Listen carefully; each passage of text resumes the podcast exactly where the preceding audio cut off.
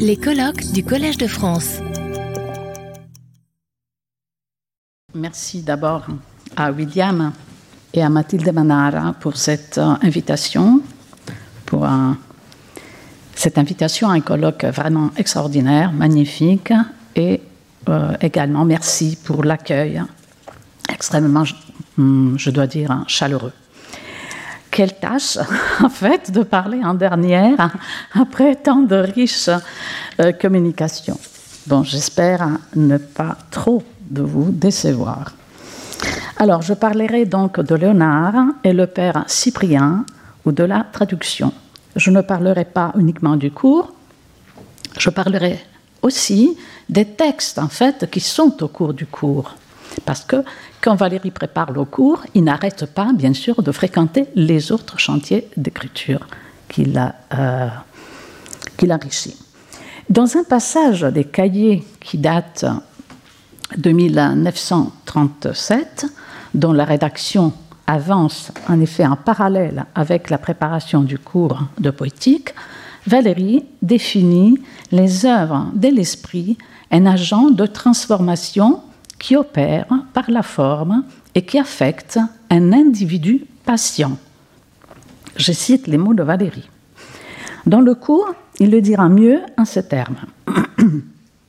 Toute œuvre de l'esprit est une transformation qui a une transformation par objet. Quelqu'un transforme quelque chose en vue de modifier quelqu'un.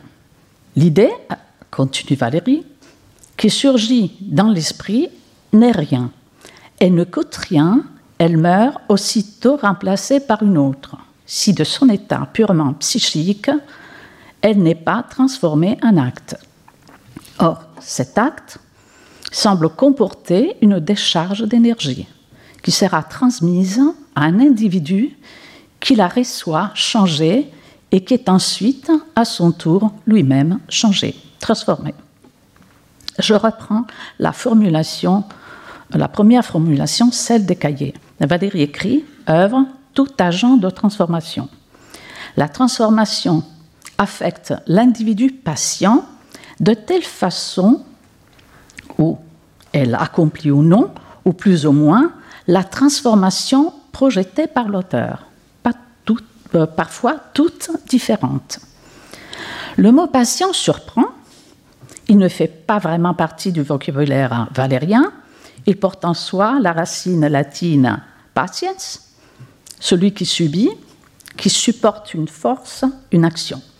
Cet individu patient serait alors un individu qui subit une action, une action et lui résiste sans demeurer pour autant inaltéré.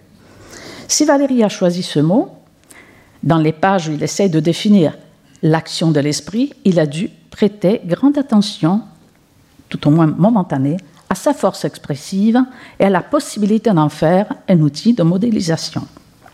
Ce mot, qu'il n'utilise même pas dans les discours chirurgiens, il lui sert à définir l'œuvre de l'esprit comme résultat d'une force qui, d'un point A, se répercute sur un point B, déchargeant une énergie qui produit un effet, une transformation sur un objet, sur un corps en état d'inertie. Le sujet patient, inactif, se transforme, je cite, en centre instantané de réaction. Valérie a l'habitude de se servir du langage scientifique pour parler de l'activité spirituelle. En lisant les cahiers, on reconnaît parfois plus aisément, d'autres fois plus difficilement, les traces de sa familiarité avec certaines théories scientifiques. Dans les pages que j'ai citées, ce sont les traces de lecture de l'œuvre de Léonard qui apparaissent. Et elles apparaissent même très clairement.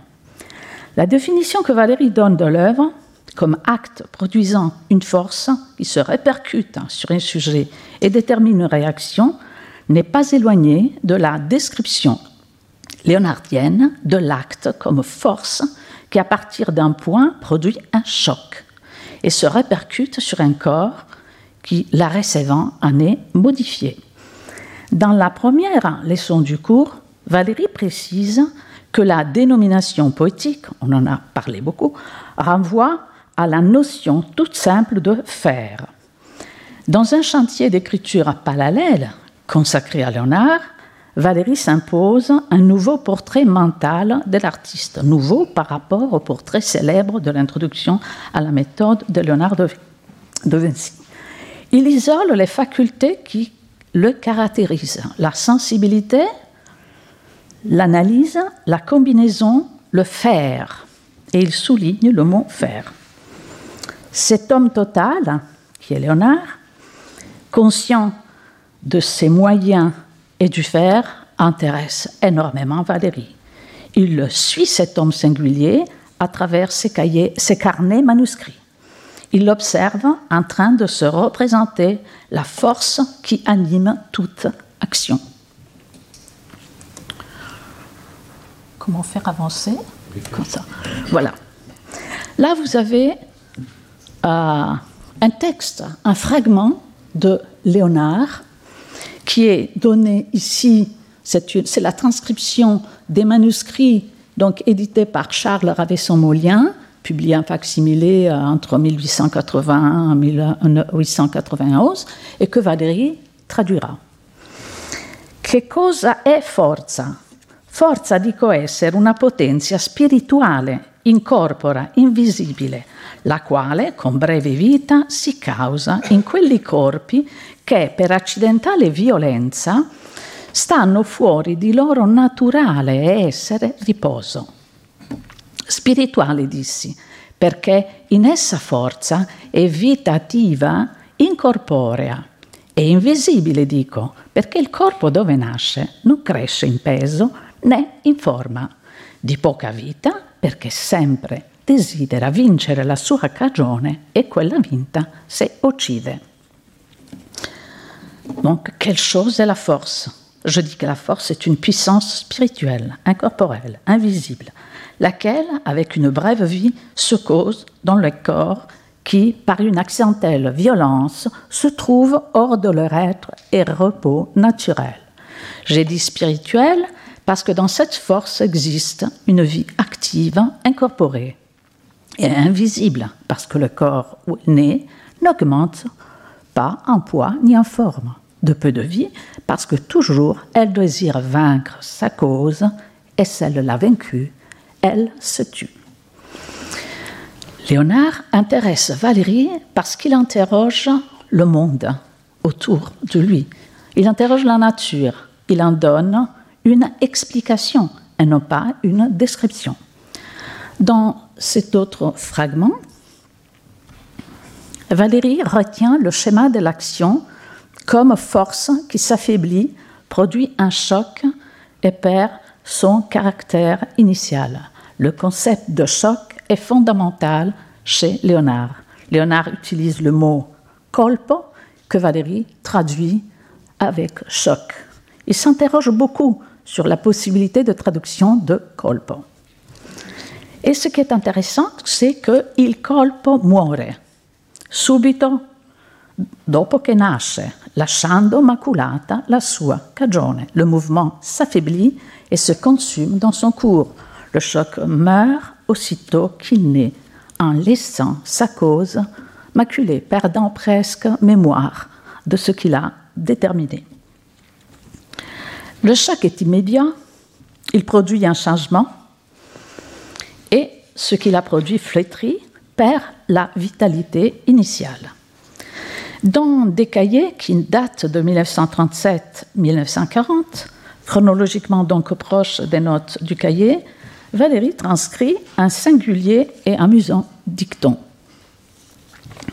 Qui peut non va, qui va non pas, qui ça non fa, qui fa non ça.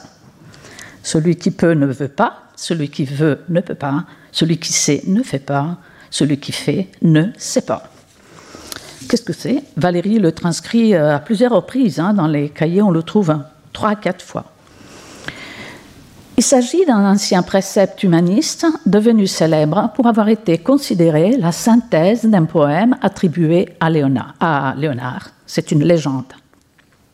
En réalité, Léonard aurait résumé sous cette forme lapidaire la loi du faire artistique à partir d'un sonnet qui circulait depuis le début du XVe siècle attribué à un versificateur, un certain Antonio di Meglio.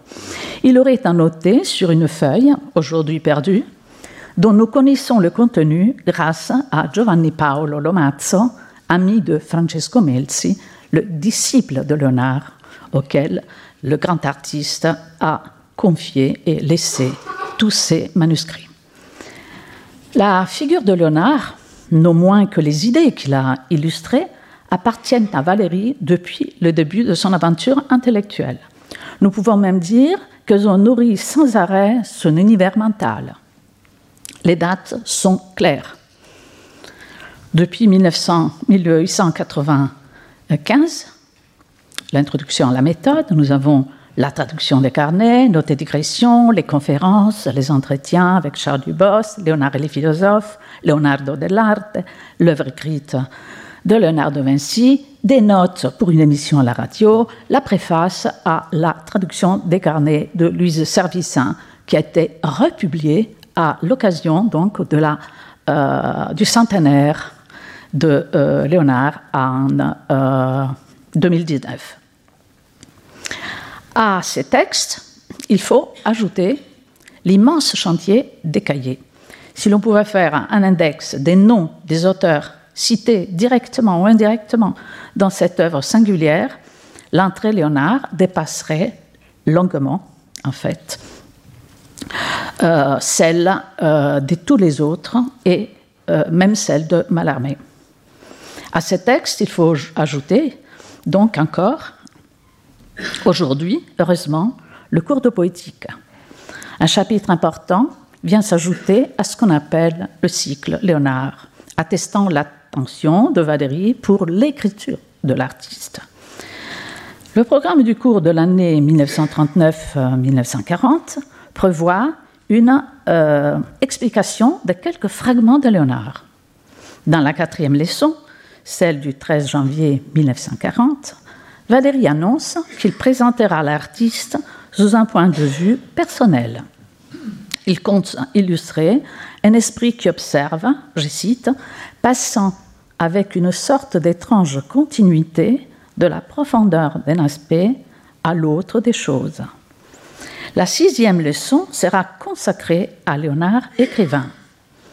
Valérie annonce au public, je cite, Je voudrais vous donner une idée de la valeur d'écrivain de Léonard. C'est un grand écrivain. Malheureusement, il faudrait comprendre l'italien pour cela.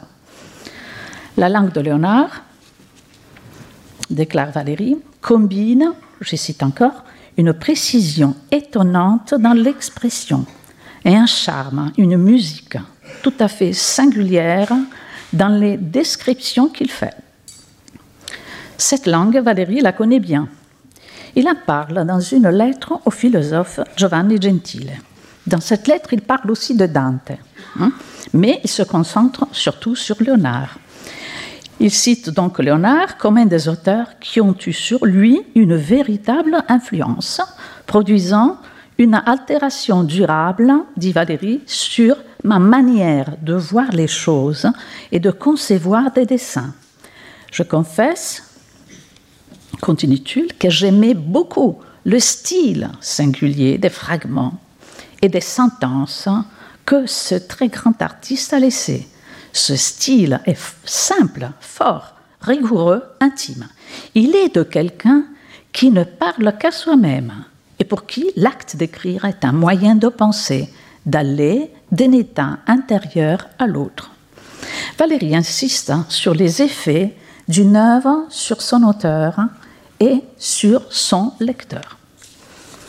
La passion pour la langue de Léonard amènera Valérie à imiter dans quelques passages l'écriture renversée de l'artiste philosophe, comme il est défini, et à jouer même avec son style.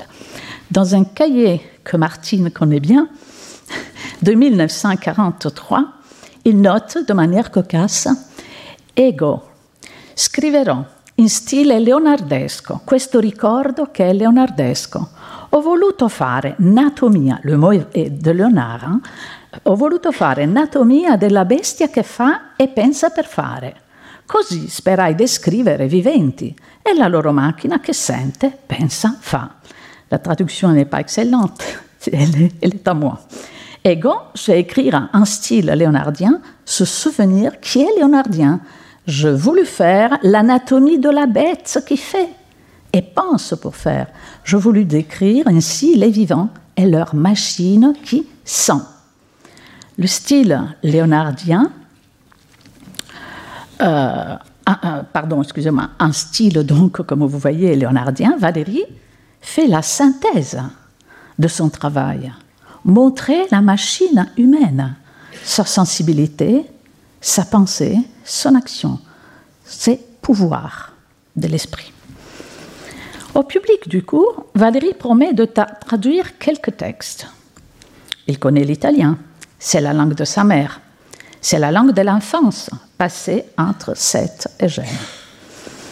Toutefois, cela n'est pas suffisant. Léonard n'est pas un auteur que l'on traduit sans préparation.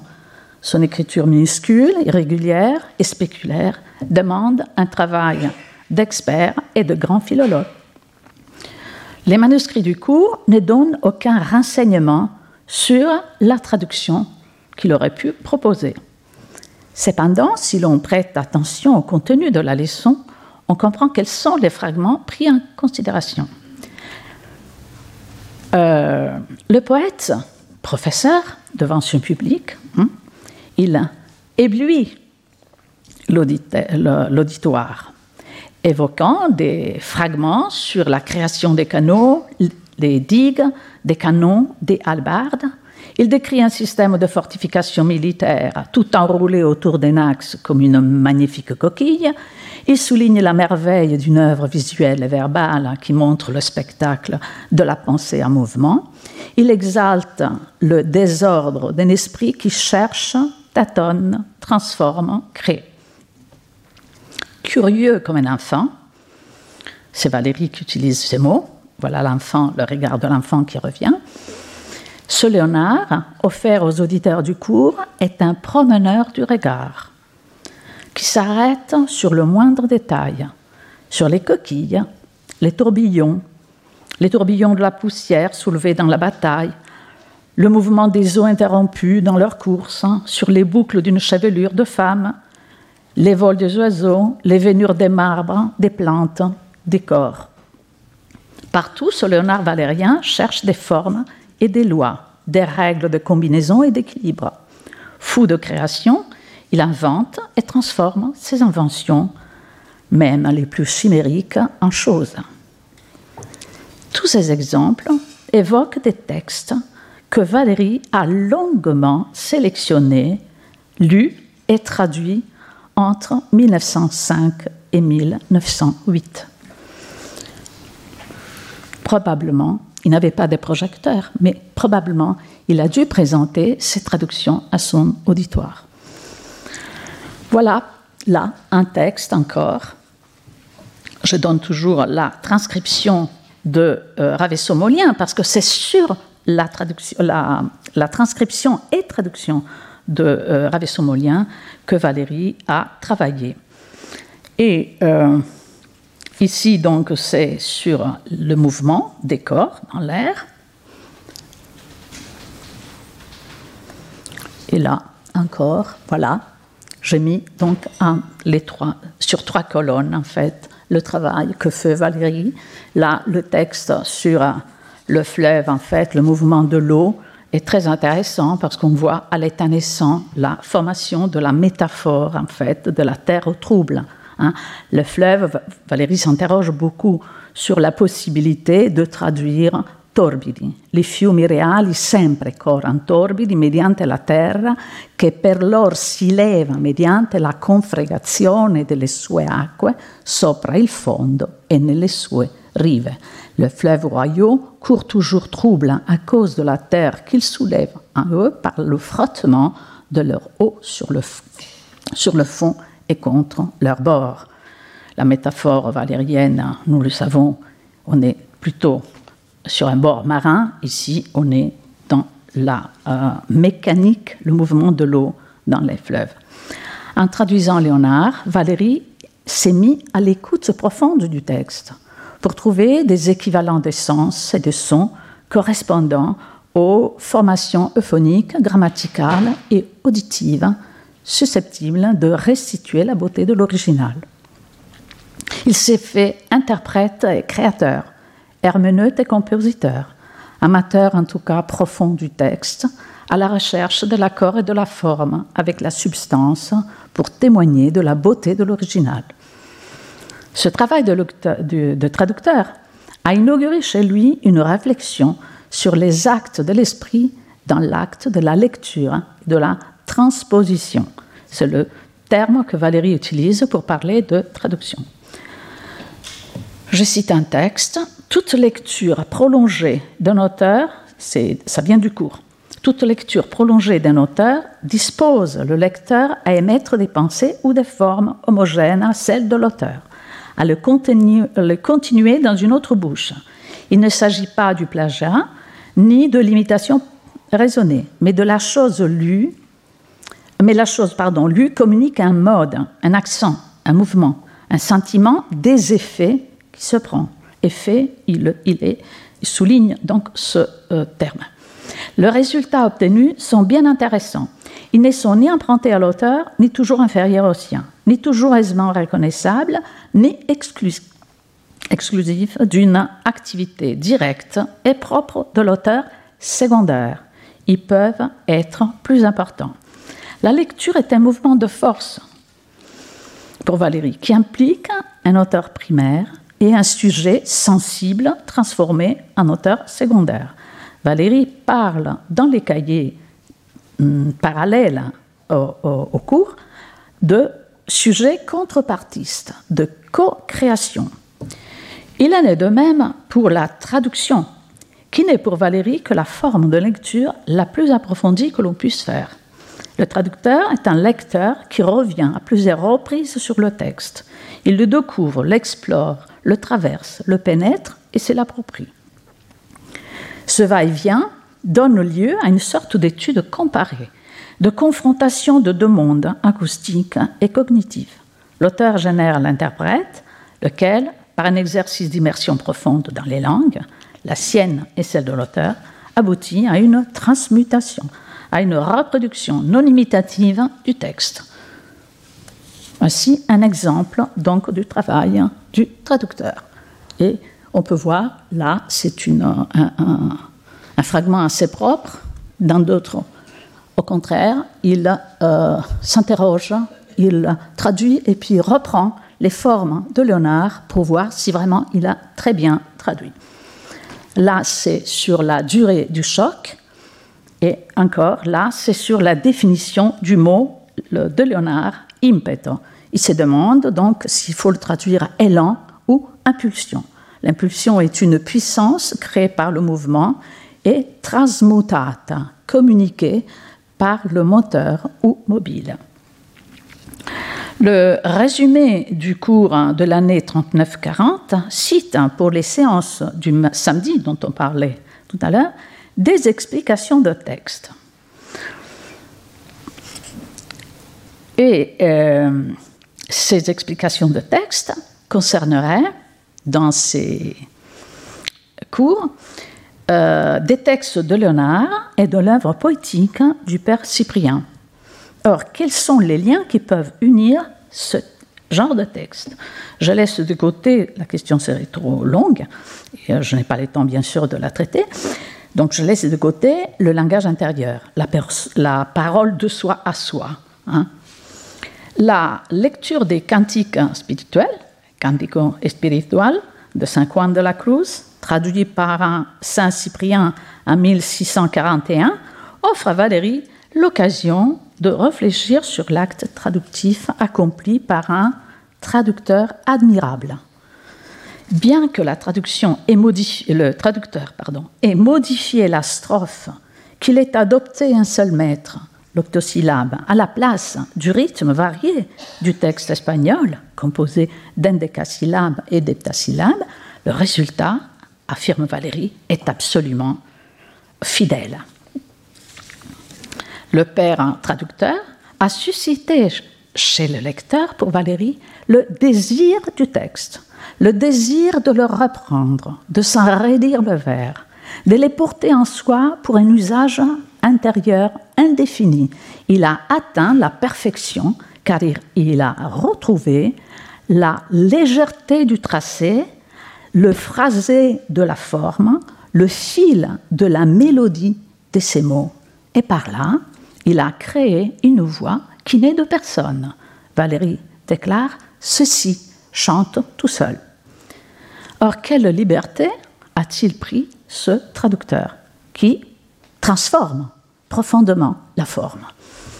Il n'a pris, affirme Valérie, un théoricien, que la liberté que lui concédait la sévérité de la langue française et la rigueur de sa prosodie. Une liberté restreinte qui vaut comme contrainte. La traduction est un acte de création, une transmutation. Je répète le mot utilisé par Valérie. Une récomposition des mots et de la syntaxe, une redistribution des sons, une recherche d'un équilibre, un exercice nécessaire pour éviter ces pitoyables exercices qui n'attestent que la compréhension de verbo ad verbo sans répondre aux exigences de l'art. Valérie fait sauter les catégories de fidélité et infidélité à côté de l'auteur, qui fait ce qu'il veut, Valérie souligne, veut, face à la langue, et situe le traducteur, ce lecteur spécial qui fait ce qu'il peut souligner, car il doit marcher suivant les pas des nôtres. C'est là véritablement traduire, souligner, qui est reconstituer au plus près l'effet d'une certaine cause. Effet et cause sont soulignés. Je vais conclure. La traduction, c'est toujours bien plus que la traduction, dit Antoine Berman. Tout le monde connaît cette phrase. Oui, la traduction de Léonard a été, pour Valérie, bien plus que la traduction. Elle a été un terrain d'expérimentation, d'analyse profonde des processus d'un esprit, de même que la première phase de la formulation d'une théorie de l'acte de traduire.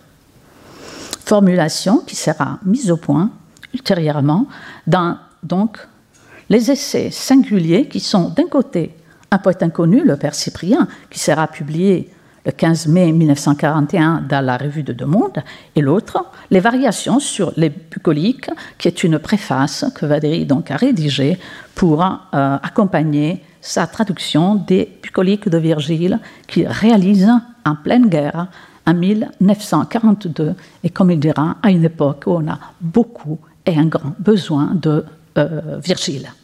Je vous en remercie.